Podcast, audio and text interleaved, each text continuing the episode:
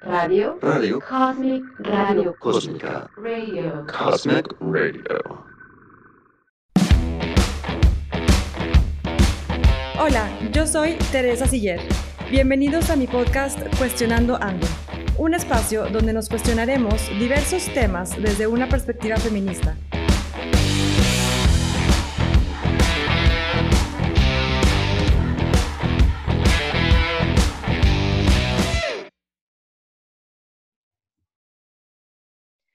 Hola a todas y todos, bienvenidos a nuestro décimo episodio del podcast Cuestionando.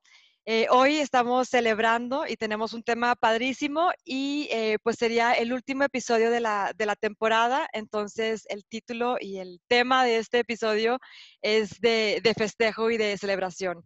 La invitada del día de hoy es Catherine Molina, ella es fundadora de Happy Way y directora de asuntos corporativos en Mars. Catherine, muchísimas gracias por tu tiempo y espacio y bienvenida. Gracias, Tere, ¿no? Para mí un grandísimo placer poder estar contigo acá y por favor, dime Cata, con toda Cata. confianza. Muchísimas gracias, Cata. Y bueno, como lo habíamos platicado previamente, el tema de, de la sesión de hoy sería eh, liderazgo femenino y eh, también el tema que, que, bueno, me ha tocado escuchar previamente de un sitio o un lugar en la mesa para que nos platiques un poquito más de, ese tema y cómo va relacionado. La verdad es que creo que es un súper tema padrísimo este, y que puede ser de ayuda para muchas mujeres, sobre todo ya sea en la parte personal como también en la parte profesional. Claro, claro que sí. Bueno, fíjate, creo que quizás vale la pena comenzar, Tere, diciendo que mucho se ha hablado de la, digamos, como de la diversidad y de la inclusión, sobre todo en estos tiempos, digamos, de tanto cambio que hemos vivido en el, en el mundo. Eh, si algo debemos agradecer es que nos ha traído a la mesa como un proceso de transformación y de reflexión bien importante, ¿no? Claro. Este, y yo creo que en ese camino, pues muchas, muchas iniciativas como, como la tuya, como tú sabes, la del grupo de los Home Professionals, de la de Gaby Mitri con Speak Her Night, eh, la mía con Happy Way, etc. Hemos ubicado como un espacio para hablar de la cultura inclusiva desde una perspectiva, eh, si se quiere, de transformación del trabajo, ¿no? Claro. ¿Por qué hago esta, esta primera aclaratoria o aclaración? Porque si tú te vas antes de la pandemia y antes del movimiento Black Lives Matter, solo para aquellas personas que estábamos muy metidas en el mundo de la sustentabilidad, la sociología, el trabajo social, la diversidad, la inclusión o la equidad de género, esto era un, un tema estratégico. Pero para el resto del mundo y para las organizaciones era como, o en su mayoría, digamos, para no hablar de absolutos, en su mayoría, era, era un tema que era interesante, eh, era un tema que se relacionaba muy fácilmente con responsabilidad social y como con hacer algo que era correcto, eh, incluso con, hasta con un sentido de, no lo quiero llamar caridad, de asistencia más bien, ¿no? Como de, oye, sí, hay, que, hay como que cerrar esa brecha, pobrecitas o no, pobrecito, cualquiera fuera el, grupo social que, que, estuviera de alguna manera excluido, ¿no? Entonces siempre fue catalogado como un tema social. Y en el mundo corporativo los temas sociales son temas entendidos como blandos. Toda esta, esta introducción te la estoy haciendo porque en el momento de hoy nos encontramos con una manera distinta de ver el tema de la diversidad e inclusión. Estamos viendo realmente como un elemento estratégico dentro de la organización. Claro. Ya hay varios estudios, digamos, que te hablan desde hace más de 10 años, que te hablan de por qué las culturas más inclusivas y las organizaciones que son más diversas son más creativas, más innovadoras, etcétera, etcétera. Pero solo hasta este año se ha empezado a ver como, ok, si yo voy a visualizar el futuro del trabajo, ese futuro del trabajo y ese futuro de mi negocio y ese futuro de la educación y ese futuro del emprendimiento debe ser inclusivo porque sin duda alguna me va a transformar a la organización a su gente, me la va a hacer, digamos, más ágil, más inclusiva, más feliz y más productiva. Entonces todos ganamos. Y más creativa también. Y más creativa. Entonces ya como que el chip y el mindset giró, ¿sí? Ya no es, ay, qué bueno, vamos a hacerlo porque vamos a ayudar a este grupo de personas, sino que es, a ver, estoy tomando una decisión estratégica sobre un tema que es importante para el desarrollo de esa persona y para el desarrollo de mi negocio, de mi empresa, de mi organización. ¿Sí? Y es parte de la evolución también. Exactamente. Entonces, dicho eso, eh, cuando, cuando yo inicio con, con Happy Way, justamente, pues, vengo de, de, tener muchos años en distintos corporativos, en agencias, en diferentes, digamos, sectores, y, y el tema, pues, de, de, la inclusión femenina, y me vas a escuchar mucho más hablar de inclusión que de diversidad, y vamos a hablar un poquito de eso, eh, siempre ha sido un tema importante para mí. De hecho, de repente me han invitado a alguna, alguna sesión o algún foro, etcétera, y yo digo, yo soy una cheerleader, la cheerleader oficial de las, de las líderes femeninas en el mundo corporativo. Porque además como trabajo en asuntos corporativos, en comunicación y tal, para mí era así como, vaya, un punto de honor. yo si había una líder en el grupo directivo de la organización, a esa era la que yo apostaba todos mis esfuerzos para darle visibilidad interna, externa, llevarla para medios, etc. Obviamente a, a los GMs o a los directores también, pero esa me la tomaba súper personal y súper importante como una manera de desarrollar los propios skills de esa persona que estaba en un puesto directivo o a punto de llegar a un puesto directivo y a lo mejor no, no terminaba como de sentirse y de creerse que era un role model o un modelo a seguir dentro de toda la organización. Claro. Que es importantísimo ahorita, ¿no? El que primero se la crean también. Exacto, exacto. Entonces, así es como yo empiezo, digamos, de toda esa experiencia, de todo ese bagaje, de posicionar a las empresas, de posicionar a los líderes, etcétera, que me lanzo con Happy Way y digo, bueno, yo ahora quiero esto compartirlo, ¿verdad? Y allí un poco mi, esta frase que me habrás escuchado en algún momento decir, que si las empresas cambian, el mundo también lo, lo hará. Eh, y para eso, en el centro están las personas. Y para que las personas puedan ser esos motores de, y esos agentes de cambio, pues nosotros debemos sin duda alguna convertirnos en los CEOs de nuestra vida. Y entonces así comienza este camino por invertir más en mí, invertir más en la gente, invertir en coachar, mentorear, em, aprender sobre los otros, sobre las relaciones en el día de hoy tan atribulado que tenemos, en, en, los momentos críticos y de grandes cambios, pero también entender hacia dónde vamos como organizaciones y como trabajadores y como emprendedores. Em, y pues claro, el tema del liderazgo femenino es absolutamente un pilar importante en, esa, en, ese camino, digamos, que he iniciado con, con Happy. Em, bueno, y no sé, digo, tú, tú veme llevando, pero, pero hablamos un poco antes de, de, iniciar de esto del feminismo y el liderazgo femenino y el sitio en la mesa.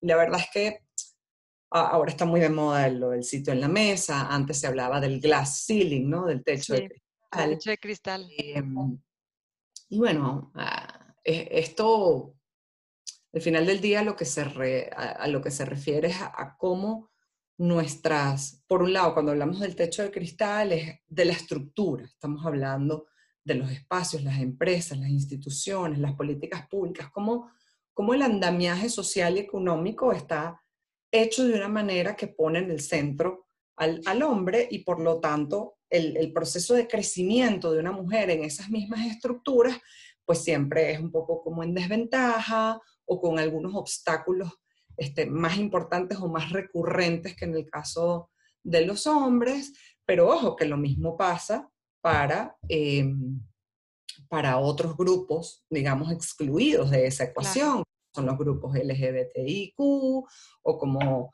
si nos vamos a, a, otras latitudes o a la misma latinoamericana, nada más que está un poco escondido el tema del racismo, eh, o cuando eres extranjero y ya escucharon mi, mi acento, pues evidentemente también tiene sus pros y sus cons, ¿verdad? Entonces, digamos que, que, todo este tema del techo de cristal al final era como ese, esa carrera que teníamos las mujeres por poder romperlo, ¿no? Por poder llegar a posiciones directivas, ejecutivas, en igualdad de condiciones que los hombres.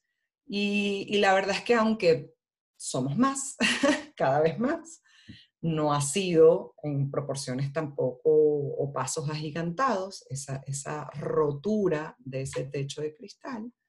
Em, además, las, las migraciones, la globalización y los, los, cambios económicos en el mundo hacen que sean mayores las desigualdades todavía para las mujeres. Bastante. menciono las migraciones porque particularmente para las mujeres migrantes eh, es también mucho más tema. Y, pero sin embargo, hemos virado un poco también el ojo hacia, ok, las que se han llegado, ¿qué les ha funcionado? Y cómo cuando estás sentada en la mesa mantienes ese espacio, ¿no? Para ti y para las que vienen detrás de ti, ¿no? Exacto, cómo vas abriendo ese caminito, ¿verdad? Exactamente, entonces ahí están como esos dos términos que dicho, digamos, de, forma muy, muy sencilla, es, es cómo llegamos y además cómo después nos mantenemos con ese sitio en la mesa. El otro día hablaba con, con una venezolana, por cierto, em, que ha hablado en, en, Naciones Unidas y todo sobre, sobre el tema de, de, de migración, y ella decía, que le ha tocado, ¿no? En un par de oportunidades llegar a la mesa como expositora y la persona, el hombre casualmente que está ahí, le dice, no, es que esta es una mesa para expositores. sí, sí, es que yo soy expositora. y ella decía, pero no solo porque era mujer, sino porque además soy joven, entonces es mujer, millennial, extranjera, ¿no? Muchos eh, factores de que edad, Demasiados factores que te van como te van excluyendo del sistema. Uno lo dice, digamos, en, en, en, la broma porque pues ya de alguna manera em, sabemos que existe y hemos aprendido no a vivir con eso, sino a cómo vas cambiando el sistema. Pero pues sí, ¿no? Y, y, y el otro día también escuchaba un podcast de, de Ofelia Pastrana que me refascina y ella decía, bueno, pero ¿cuántas etiquetas podemos tener? ¿No? y hay infinitas. Infinitas. O sea, yo soy mujer, eh, latina, venezolana, migrante, en México, en un mundo corporativo, sociólogo, casada, ¿no? Porque ser casada entonces también es un tema, ¿no? Este, con hijos. Otro, eh, otra barrera más que ponen también en las empresas o Vas echando para atrás y cuando dices, cuando empiezas la carrera, güey, la empiezas pues en el menos 50. Sí. ¿No? No lo empiezas en la salida, la empiezas en el menos 50. Em, y eso, pues definitivamente em, es, un, es, un, problema del sistema, de la estructura, pero que también nosotros tenemos nuestra cuota, digamos, o nuestro rol en transformarlo. ¿sí? De irlo cambiando y rompiendo esas barreras poco a poco, que es difícil y como mencionaba hace ratito, Em, hemos cada vez evolucionado que más, más mujeres están en posiciones de liderazgo y van rompiendo ese famoso techo de cristal, pero ahora sí es lo importante, ok, ya rompí esa, esa barrera, ya llegué a este puesto de liderazgo, este techo de cristal, como decimos, ahora, ¿cómo me quedo aquí? ¿Cómo hago este cambio, esta diferencia? ¿no? Porque sí me ha tocado que a veces, al menos en un mundo corporativo, con eh, hombres eh, de edad más grande y a lo mejor tú como mujer más joven, es, puede ser un poquito difícil el tema de credibilidad o el tema de, poder demostrar. Y como dices, empiezas desde menos 50 y no desde, desde cero. Entonces, eh, si es como ya que estamos en ese lugar, como las mujeres en ese puesto de liderazgo hacen ese, ese cambio, ¿no? Y no nada más es la, la actividad diaria o responsabilidades de su puesto, pero también es romper esa barrera que como mujer vengo a, a quitar ese tema de, de, de, pues el sesgo de liderazgo femenino.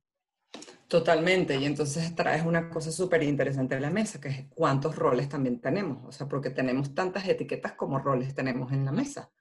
Eh, o sea, es una súper responsabilidad el estar sentada en la mesa. Digo, hay muchas mujeres eh, que han llegado a posiciones muy, muy altas dentro de las organizaciones y, a, a, mí a veces me gusta hablar de que hay como dos tipos, ¿no? Hay muchos más, pero, pero digamos, para efectos pedagógicos, de repente encuentras a un tipo de mujer que te mm, habla de su realidad. Yo no la sufrí, la verdad es que para mí fue, o sea, no te voy a decir que fue súper fácil, pero bueno, este, yo llegué, la verdad es que yo me hice escuchar y es muy centrada en el, en el cómo se hicieron su propio espacio y hasta se deslastraron un poco como de ciertos elementos eh, femeninos, vaya, o, o, de su naturaleza, deja tus femeninos, de su naturaleza y de su personalidad para poder jugar en el club de Toby, ¿no? Claro. Eh, y luego tienes otras que a lo mejor se convierten como en, estas eh, sponsors, ¿cómo se llaman? Las patrocinantes eh, tipo ideal, ¿no? Que están constantemente dándole banca y espacio a otras mujeres que son capaces de reconocer que pues no, no necesariamente les fue tan fácil, tampoco es que fue un martirio, pero son capaces de reconocer como esas grietas del sistema, ¿no? esos glitch que tiene el, el, el programa en el que nosotros estamos, eh, y se ocupan de, de, hacerlo evidente. ¿no? Ambas trabajan, te voy a decir, por, por mantener ese sitio en la mesa y porque las que vienen detrás puedan seguirlo teniendo y, y quizás que ya no sea uno, sino sean tres, diez, veinte, los que tú quieras. Eh, pero cada camino es, es distinto y la manera como lo verbalizan y lo cuentan es diferente. Y yo te digo esto porque a veces también nos pasa que, que observamos ¿no? A, la mujer que a lo mejor pareciera que lo tuvo fácil o que no es tan vocal sobre, sobre el camino duro y la estructura en contra, etcétera, decimos, ay, no, es que ella, es que ella no ayuda a las mujeres. O ella no, este, a ver, no, eh, tenemos una gran responsabilidad, ¿eh? Tenemos una gran responsabilidad. Eh, las, las mujeres que han logrado espacios, ¿verdad? En la, mm, eh, en la mesa, ¿ok? Em, es una gran responsabilidad estar allí. Totalmente. Te tienes que estar debatiendo constantemente como por por demostrar a veces, ¿no? Que realmente sí te merecías ese puesto o que sí te lo ganaste, que a veces eso te juega en contra también, porque entonces es como, me he encontrado con, eh, con compañeros de trabajo donde de repente le dicen a, esta, a estas mujeres dentro del equipo, oye, deja de estar demostrando constantemente, ya te lo ganaste, o sea, es tuyo, tú, tú estás allí por tus capacidades y por tus competencias, ¿no?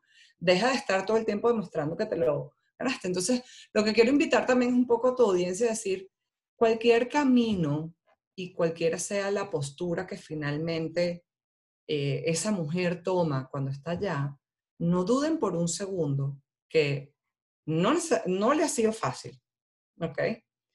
Es, tiene una gran responsabilidad sobre sus hombros porque eh, además del rol digo, si eres mamá, ¿no? Del rol de mamá, casada, emprendedora, trabajadora, hija, no sé qué, además es el rol de, vienen mujeres detrás y gracias a que tú abriste ese puestico allí, ¿no?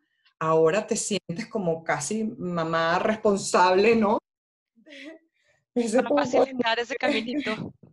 ¿No? Que vienen detrás. Entonces, creo que también hay que ser un poco como, como eh, generosas y, y nobles y, y, compasivas con las mujeres que llegan a esos, a esos roles. Eh, y, y, sí, hay que, sí, hay que decirles, eres responsable de esto, pero hay, pero hay que entender que, que la realidad, pues, para cada quien es diferente. ¿no? Es totalmente diferente, sí.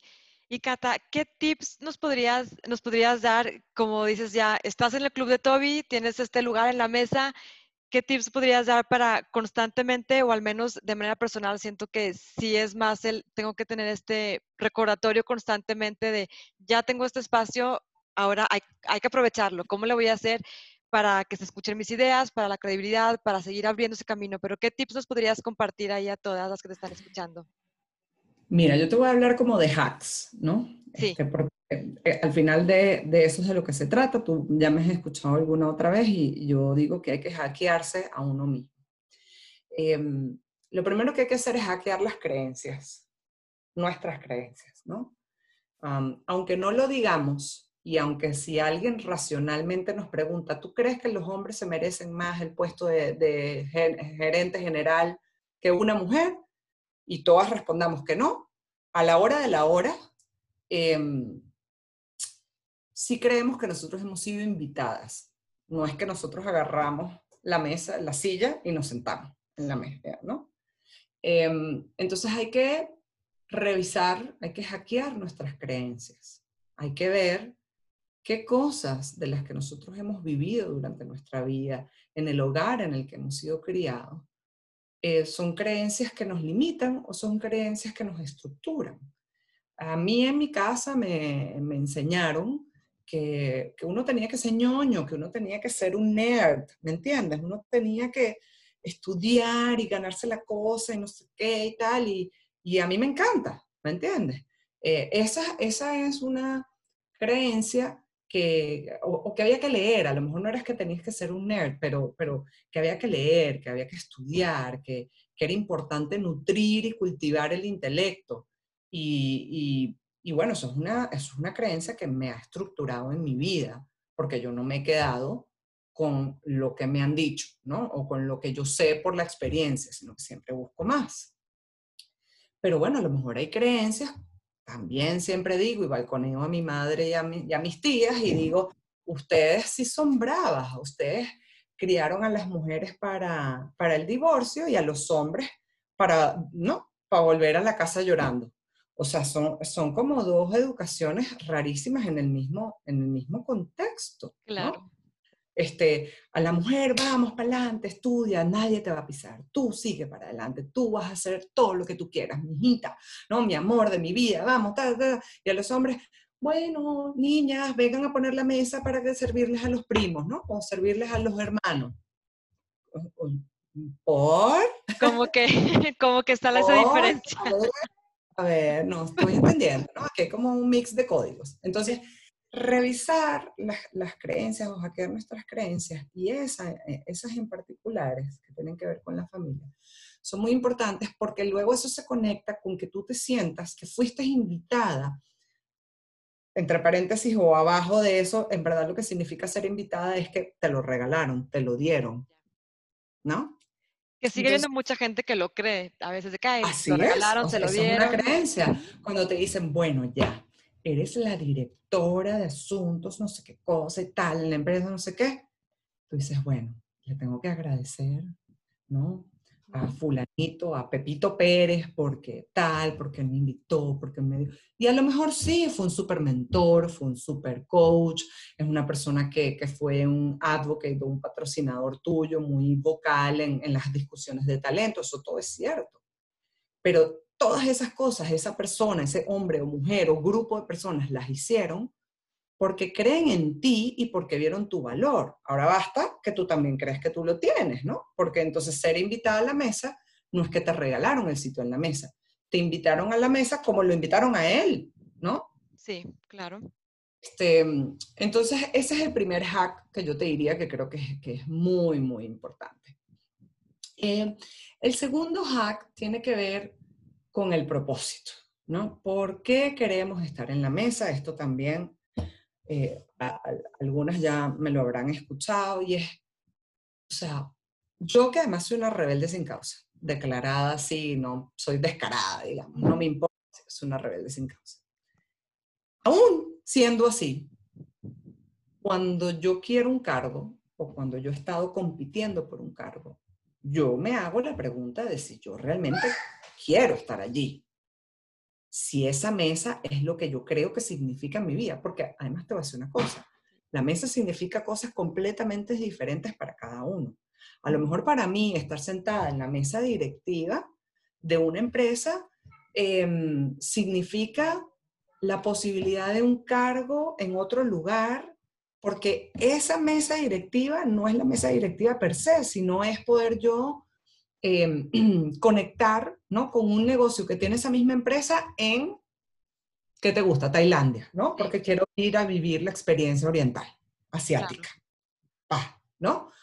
Es decir, tienes que reconectar muy claramente con tu propósito y con el rol que esa mesa juega en tu propósito.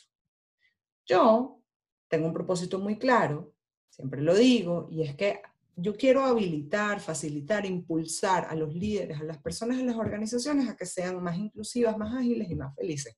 Y lo repito como un loro. Y ya me sale natural y no importa dónde esté, le quito, le, le sobro, le, ¿no? le, le corto, le tal, pero en esencia es el mismo propósito.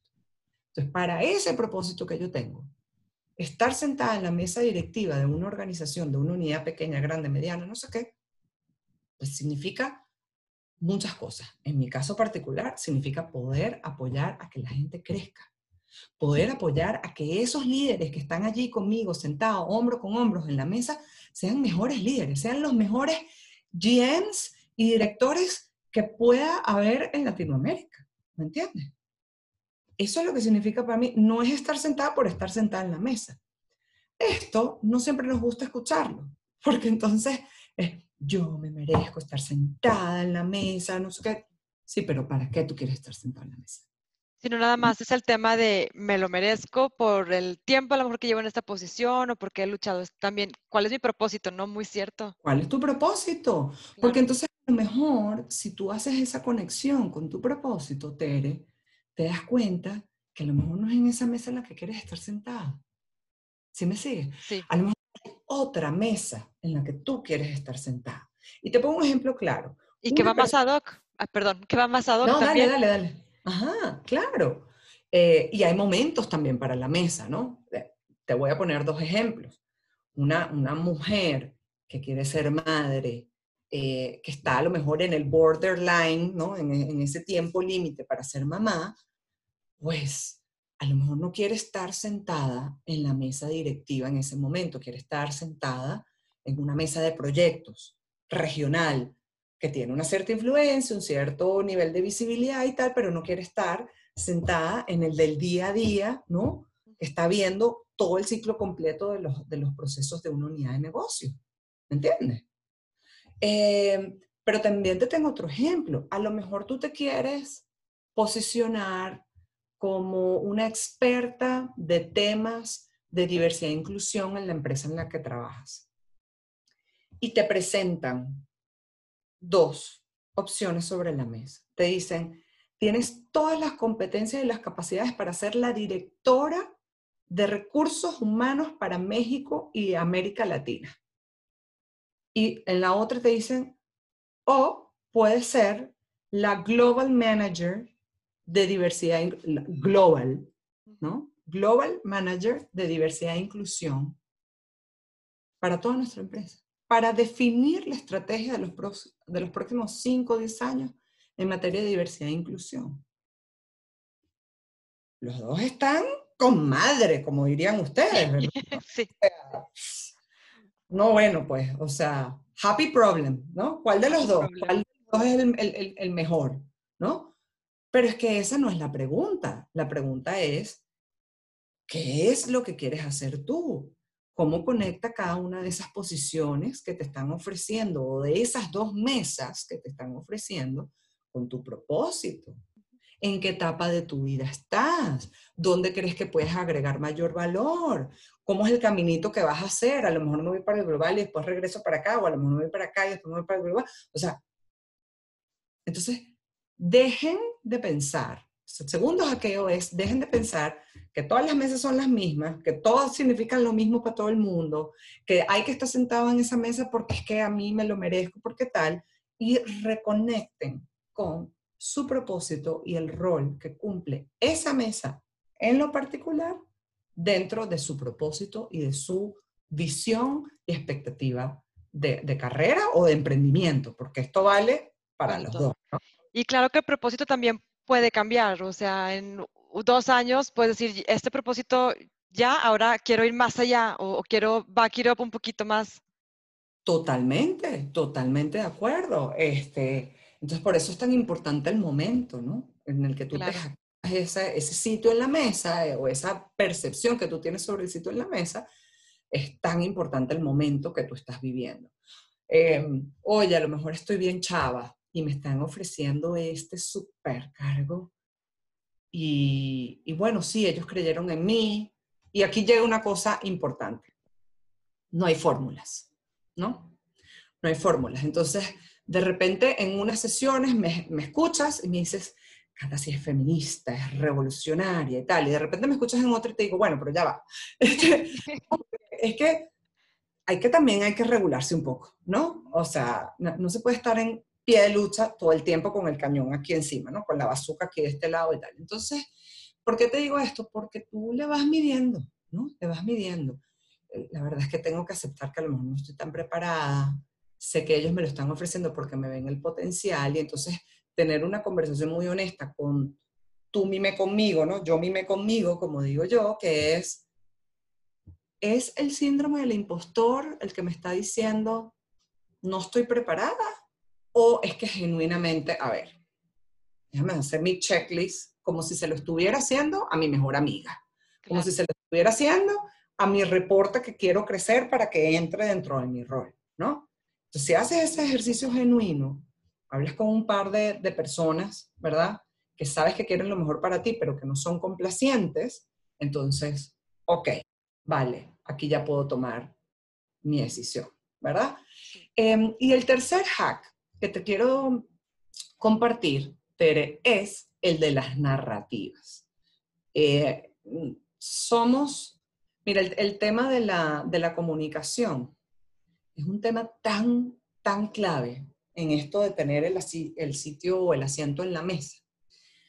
Para hombres, para mujeres, para millennials, para LGBTQI, o sea, para lo que tú quieras. Para todos, todos por igual.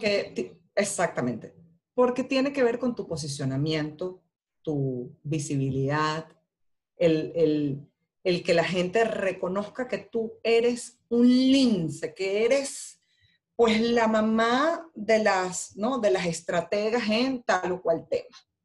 Em, y eso requiere de posicionamiento, requiere que la gente lo sepa, porque si la gente no lo sabe. Pues, y la otra pata o la otra cara de esa moneda de la comunicación son las historias que uno cuenta y las historias que uno se cuenta. Las que uno cuenta, ya vamos a hablar de eso, se pueden convertir en realidad y por eso son tan importantes como visión. ¿Ok? Y las que tú te cuentas adentro, también, pero por diferentes razones, porque entonces esas son las que se están saboteando, ¿no? Las que te están saboteando constantemente el camino. Entonces, hackear las narrativas va por em, perderle el miedo a que todos, todos nos vendemos, ¿no? Por ahí hay un, creo que un mexicano que se llama Cris Ursúa que dice, todos venden, ¿no? Sí. Este, y es cierto. Y hay una, una chilena, Carla Montalva, que me encanta, eh, que tiene un, también un, un, libro eh, que se llama Yo Vendo o, o, algo, algo así. Este, y cuando yo tengo mis sesiones de mentoría y, de coaching sobre storytelling personal, de lo, que lo primero que yo les digo es, bueno, ok, aquí quién está en contra del capitalismo, quién dice que no está vendiendo, quién dice que no es marca, ok. A ver, ustedes pónganse para este lado. Ustedes los que dijeron que, que sí, tranquilos, aguanten, me cinco minutos. Aquí todo el mundo se está vendiendo. ¿no? Y todo el tiempo también. Y todo el tiempo, aunque no digas nada. Aunque seas súper introvertido, aunque tú no cuentes nada de lo que tú haces, eso está vendiendo. Eso, digo, vender es una, una palabra llana, es posicionamiento, lo que estamos haciendo constantemente, es posicionamiento por preferencia y por referencia. Entonces hay que hackear esa narrativa que nos contaron de que si tú te vendes mucho, qué horror, qué malo, qué mal gusto, ¿no? Hay que hackear esa narrativa que te dice que tú eh, no puedes, ¿no? No debes, porque tú eres una señorita o porque tú eres tal. Hay que hackear la narrativa de eh, los roles y de los estereotipos. Es que se supone que yo debo tal cosa y tal cosa y tal cosa. No solamente los que tienen que ver con las estructuras sociales tradicionales o conservadoras, también están las narrativas que hemos repetido y que nos hemos creado nosotras mismas, como por ejemplo el que nosotros somos multitask, ¿no? Ah, sí O sea, se supone que nosotros somos la mujer maravilla. Digo, ya quisiera yo ser eh, Gal Gadot, ¿verdad? Este, no me molestaría en lo absoluto. No sería un problema. Eso no sería un problema, ¿verdad? Pero, a ver, o sea, que lo puedes hacer todo. Es decir, que tú tienes la capacidad de hacer muchas cosas y muchas cosas bien hechas y con calidad y de poder definir varias avenidas de trabajo, incluso desde la multidimensionalidad que somos las mujeres, sin duda alguna. Ahora, pero ¿quién nos dijo a nosotros y nos metió en la cabeza que las teníamos que hacer todas al mismo tiempo, con el mismo nivel de intensidad, excelencia, en el mismo espacio y tiempo, calendario, cuerpo, mente, o sea. Y calidad al 100. Calidad al 100 y, o sea, ¿no? Entonces, claro, eso hace que, que, es una narrativa que nos repetimos, que hemos creado, creado, porque claro, no, no, se creó de gratis, la creamos porque veníamos de, venimos de este nivel de desventaja, de que empezamos 50 metros más atrás, que es como demostrarle constantemente a la estructura, oye, sí puedo, claro que puedo ser mamá y también puedo ser esto. Y sí, es cierto, sí podemos serlo. Pero eso no significa que tengamos que hacerlo todo al mismo tiempo, en el mismo lugar, en el mismo espacio, con el mismo nivel de intensidad, ni necesariamente que nos vaya a salir todo con el mismo nivel de calidad. Entonces hay que escoger, ¿no? Eh, entonces el hackeo de las narrativas viene un poco por allí, ¿no? Viene por hackear la idea de posicionamiento y de venta, hackear la idea de los roles y los estereotipos, tanto los que vienen aprendidos de generación a generación como los que hemos em, creado, y además con la historia que tú vas a contar, es decir, comprometerte con crear tu propio storytelling, tu propia historia, y empezarla a contar como una manera, Tere, de comprometerte contigo mismo. ¿Sabes qué tiene? Y con esto me voy a callar porque ya me encadené, pero no, me encanta, me encanta. Fíjate que es esta tercera cosa del hackeo de narrativas es muy importante, porque tú sabes que tiene la comunicación. Que cuando tú verbalizas, cuando tú afirmas, cuando tú escribes, cuando tú lo dices, eso es como, ¿cómo te diría yo? Como un gancho, ¿no? Eso es, una, eso es un grillete de prisión en el, buen, en, el, en el buen y en el mal sentido. Es decir, uno es preso de lo que uno dice, de alguna manera. Las creencias limitantes, ¿verdad? entonces, si tú empiezas a decir, yo no puedo, yo no puedo, yo me lo voy a... Perdiste. Y si tú, pero on the other hand, ¿no? Si tú empiezas a decir, es que yo estoy lista para hacer esto y este es el trabajo que hemos hecho y empiezas a actuar como si ya tú estuvieras en el rol y empiezas a influenciar para que otras personas dentro de tu equipo comiencen a hacer más y mejor su trabajo y empiezas a reconocer a gente de tu equipo y empiezas a hablar de lo que es tu visión y de cómo te ves y empiezas a vivirlo. De repente amaneces un día y te das cuenta que ya lo estás viviendo, que tu propósito ya lo estás viviendo, lo estás haciendo, lo estás tangibilizando, lo estás materializando y, oh sorpresa, que crees que la siguiente llamada que vas a recibir a ser esa que hace cinco años estabas esperando, pero te habías ido por la vía de yo me lo merezco. ¿No? Sí.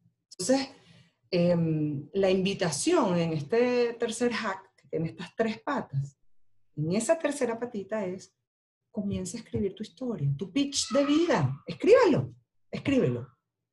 No es una visión, no es una ambición, no, no, no, no es este, esta suerte de historia que pulula o, navega alrededor de tu propósito, como yo te dije hace un rato. Yo voy a habilitar y a facilitar a líderes a que sean más inclusivos, más ágiles y más felices en donde sea que yo esté, sea como directora de asuntos corporativos de, de una multinacional, sea como fundadora de Happy Way, sea como consultora, sea con mis hijos, con mi esposo, con quien sea. Y en mi tiempo libre, el voluntariado que voy a hacer y al que me voy a enfocar va a ser a dar mentorías a mujeres emprendedoras de América Latina y mujeres, digamos, profesionales, em, y a trabajar con temas de cultura inclusiva. A eso es a lo que me voy a dedicar. Y esta historia yo la puedo contar cuantas veces tú quieras, de diferentes maneras, con un trago, sin un trago, como te dé la gana.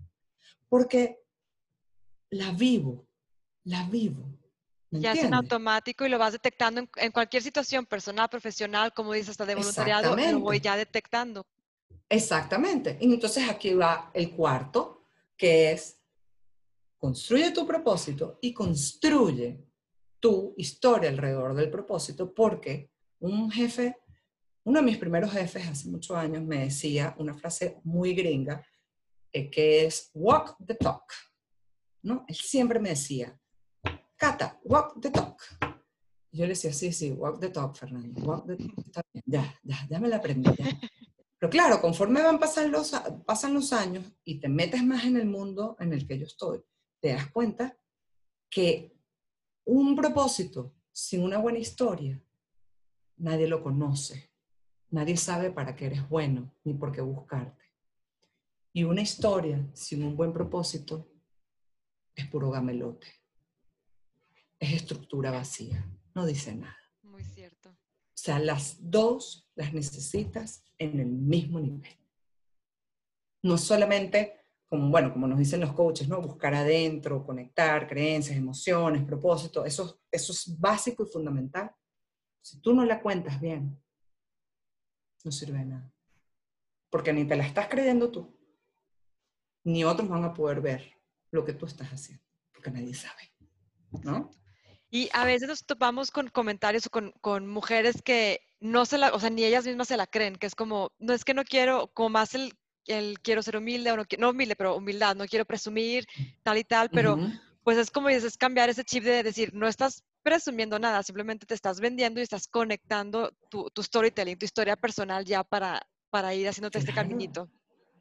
Y además, cuando tú lo haces a través de tu propia historia, Tere, tu historia, este storytelling que yo llamo el storytelling personal o profesional, hace una cosa muy, muy padre, que es que ya lo, lo que tú decías, lo empiezas a contar, lo- lo- es, es como, ya ni lo estás contando, yo no sé cómo explicarlo, es como parte de tu vida, es una parte tan, tan como tan natural y orgánica de tu vida y de, y de tus historias y de cómo hablas, etcétera, que, que fluye, ¿me entiendes? Claro. Entonces, em, siempre nos comparamos con los hombres, por ejemplo. Los hombres, uno dice, tú ves a los hombres que no les importa decir, oye, mira, qué buena venta hice. Es más, tengo un, un- un- mi, mi grupo más reciente, ¿no? Mi equipo más reciente, eh, porque ya cambié de rol, pero el, el- anterior, digamos, eh, pues éramos cuatro mujeres y el resto eran, eran, eran hombres.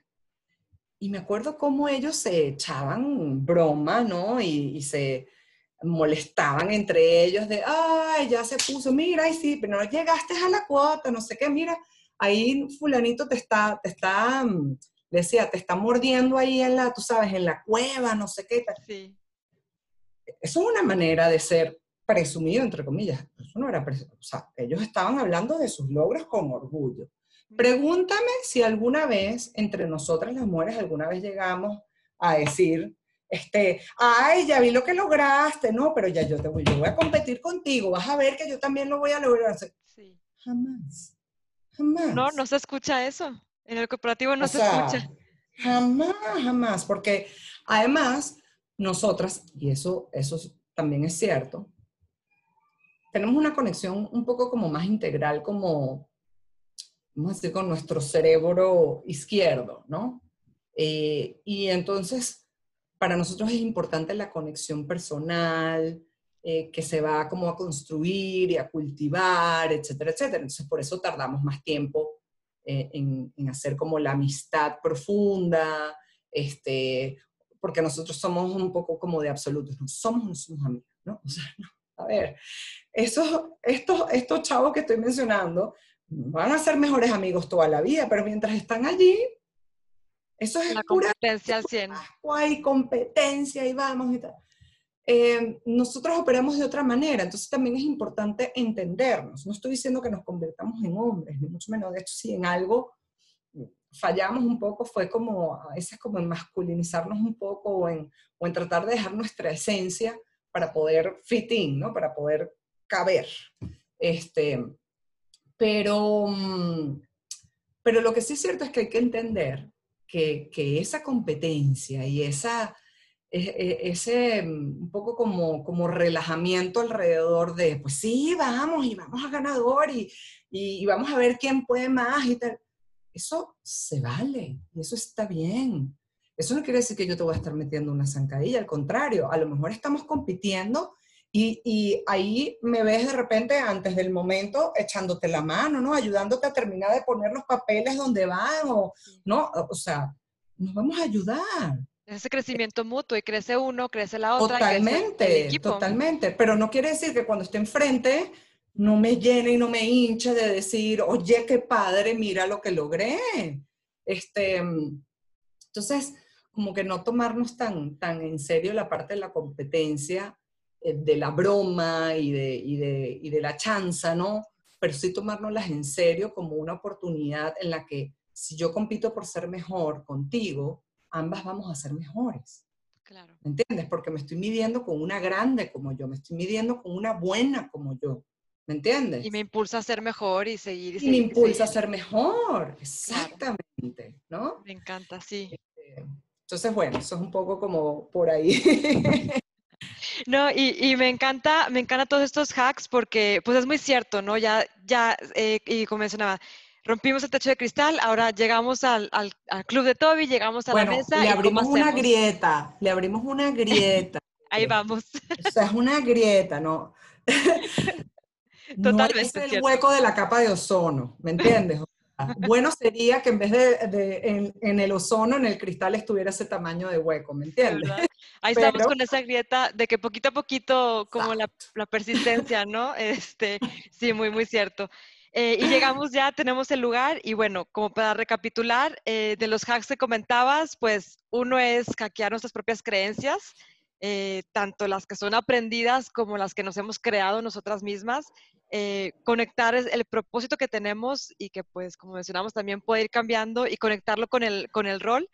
Eh, y también la comunicación, esas narrativas que nos vamos contando nosotros y que contamos a los demás. Y, y como decías, ya número cuarto, el conectar ese propósito también con la historia personal y con esa narrativa. Y me encanta porque creo que son tips súper valiosos que no siempre los traemos eh, en mente ni los traemos tan, tan conscientes, ¿no? De decir, es lo que tengo que hacer y me lo voy a hacer ya mi propósito y para siempre y en lo personal, en lo profesional. Entonces está padrísimo todos esos tips que nos acabas de compartir. Sí, sí, sí, Tere, no, tal cual, los resumiste, los resumiste muy bien.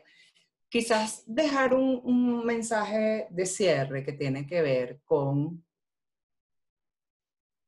no quiero dar la impresión de que todos estos hacks son ni una fórmula secreta, ni una fórmula perfecta, ¿no? Claro. Eh, estos hacks están, eh, cuando a uno le hacen el típico, ¿dónde está tu círculo de influencia? ¿no? Los hacks están en esa parte donde tú em, puedes influir, donde tú puedes generar el cambio. ¿Ok? Sí. Es cierto que hay una parte que sigue dependiendo de las estructuras. Y ahí es donde quiero quizás concentrar los, los últimos mensajes de esta conversación. Uno ya tú lo, tú, tú lo adelantabas y es el, el de la persistencia, ¿no? Esa gotica que va de manera constante, ¿no? Eh, hay que seguir, por eso me gusta siempre cerrar diciendo que el 10%, la- las mujeres somos 10% peor evaluadas eh, por ser consideradas intensas, hablar, preguntar mucho, ser muy vocales, y los hombres, por esas mismas características, son evaluados 10% mejor. Entonces, tenemos que seguir insistiendo, ¿me entiendes? Eh, hay que seguir insistiendo en que la estructura debe cambiar, debe mejorar. Em, lo segundo es la sororidad, eh, de la cual se habla mucho, em, pero que para mí en sentidos realmente es muy prácticos, em, porque además es cierto que hay gente con la que nos caemos mal, sea hombre o mujer, ¿no? Entonces, em, yo creo que cuando se habla de sororidad no es esta fantasía de todas juntas, bellas, juntas. Best como friends siempre. BFF, ¿no? Por siempre y tal. Eso no, no se trata de eso. Em, pero sí se trata de lo que decíamos hace un rato, de entender la responsabilidad que tienes cuando llegas, de entender desde la que no ha llegado la responsabilidad que esa persona tiene y también de tener la vulnerabilidad y la humildad de levantar el teléfono y hacer el contacto, ¿no? Siempre cuento esto, yo no había de verdad ni una sola vez levantado el teléfono para pedirle ayuda a otra mujer en una posición directiva o de poder o de autoridad o de influencia y que esa persona me haya dicho, no, no puedo, no te voy a ayudar o no me da la gana. Quizás una, pero, o sea, en 18 años de, trayectoria profesional, una. O sea, eh, entonces, creo que el sentido de sororidad en términos prácticos tiene que ver con entender la responsabilidad que tiene la que llega, desde la que no ha llegado entender esa responsabilidad, entender que tienes tú también tu cuota de levantar el teléfono, perder, ¿no? Ser vulnerable, humilde y levantar el teléfono y pedir ayuda. Y otra muy importante que es eh, apoyarnos entre nosotras y no en automático, porque eh, alguien alguna vez en, en alguna charla decía, bueno, eh, cuando, cuando Tere levante la mano y Tere diga, este proyecto y esta iniciativa hay que hacerla de tal y de cual manera, y nadie le pele y venga después un hombre y lo diga lo mismo, tu baby ya Tere lo, lo había dicho, eh, un momentico y tal. Y eso está bien.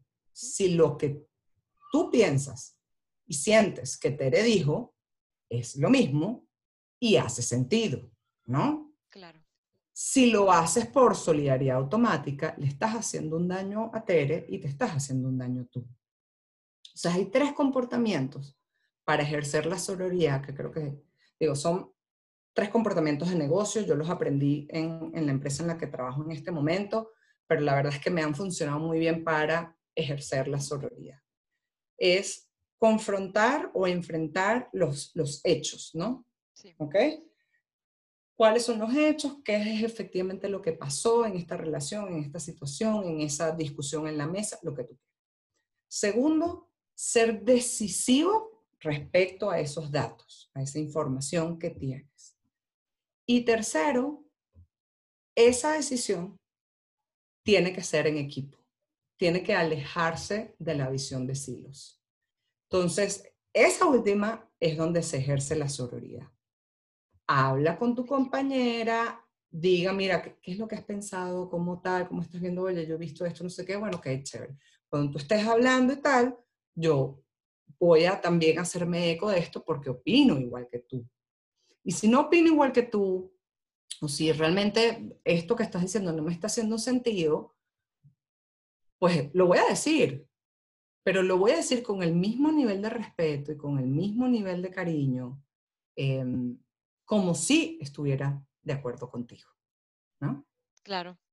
Y eso ayuda a mejorar, a, a que también la otra mujer pueda ir mejorando y pueda ir Totalmente. este, haciendo como ese improvement a lo mejor en, en, en los procesos o el proyecto o lo que tendría que, que presentar. Así es, así es. Total que bueno, esto es un poco como lo que, lo que es mi invitación a cuando, cuando estamos buscando el, el asiento en, en la mesa, en esa mesa que no sabemos cuál es. Hay que definirla, no, no automático. Eh, y si se quiere es una invitación pues a ser disruptivos con, con nosotros mismos, ¿no? E- esa es la invitación al final, al final del día, ser muy disruptivos con nosotros mismos porque eso nos va a permitir crear nuestro, nuestro legado, cumplir con nuestro propósito y ayudar a otros que, a que lo cumplan. También me encanta.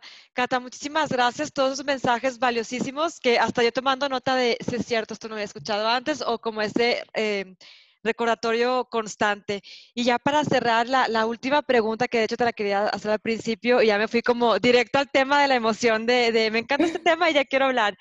Eh, si tuvieras la oportunidad de cambiar el mundo, porque ¿cuál sería la cosa que, que- que elegirías para, para empezar? Ya te la dije, ya la elegí. La cultura La inclusiva. cultura inclusiva. Me encanta. Perfecto. Muchísimas Sí, gracias. sí, sí, sí, sí. Es que, ¿sabes qué pasa, Tere? Que la cultura inclusiva mm, te da para mucho. Sí, te da, te da para muchísimo porque la cultura inclusiva, desde la perspectiva de negocio, te abre creatividad, innovación, ventas, productividad.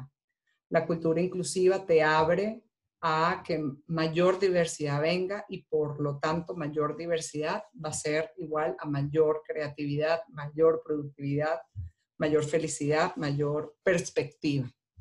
Eso desde la mirada de los negocios. sí. Y desde la mirada, evidentemente, personal, pues imagínate, yo tengo dos hijos.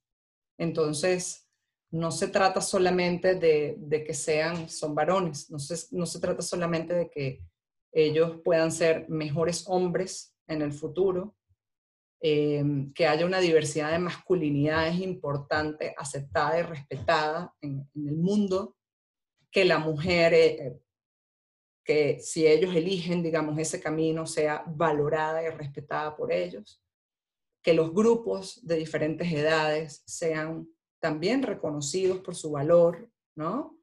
Eh, así como las identidades de género este, eh, y sexuales, etc. ¿no? Entonces, eh, la, la cultura inclusiva es como, ¿cómo se llama? Como el centro de la Tierra, porque te da para todo.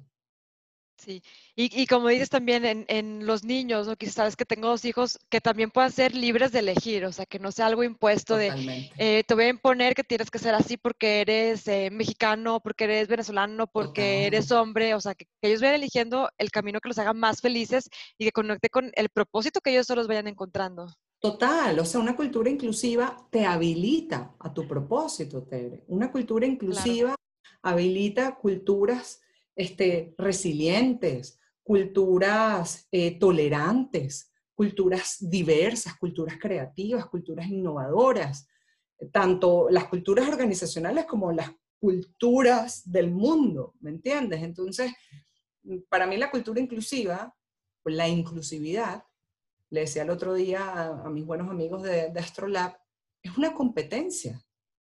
Ya, ya no es una estrategia, no es un propósito, no es eh, un puerto de llegada. No, no, no. La inclusividad o, el liderazgo inclusivo y la cultura inclusiva son una competencia. Como cuando tú dices, estoy buscando que sea una persona de escucha activa, con perspectiva, que, este, ¿no? que, que tenga agilidad organizacional, ¿verdad? Decimos que pueda manejar una visión, que sea customer oriented. Bueno. Es una más. Esas, sí. esa es una más. Esa es una más. Muy cierto. Cata, muchísimas gracias. Me encantó cerrar el, el, la primera temporada con, con, este tema y me encantaría que nos compartieras las redes sociales de Happy Way también para que te vayan siguiendo y, y aprendiendo cada vez un poquito más. gracias, Tere. Pues, pues tal cual. Eh, estoy en LinkedIn con mi nombre, eh, Catherine Molina, y en Instagram y en Facebook estoy como Happy Way. Eh, se escribe J-A-P-P-I y Way como ¿qué onda, Way? Como el güey mexicano. Algo así, con una variante, con, con W, pero con W, pero sí. Tiene, Perfecto. Tiene esa, tiene esa, variante allí. Tú, de todas maneras, cuando publiques, lo, lo puedes Ay, escribir. Claro que sí. Muchísimas gracias, Cata. Eh, gracias por, por eh, aceptar esta, esta invitación y bueno, esperemos poderte volver a tener en, los próximos, en las próximas temporadas. Gracias a ti, Tere, por todo. Encantadísima, un honor haber estado contigo. Además que nos une, nos unen las speakers. Las speakers. claro que sí. Gracias. Radio. Radio. Cosmic Radio. Cósmica. Radio. Cosmic Radio.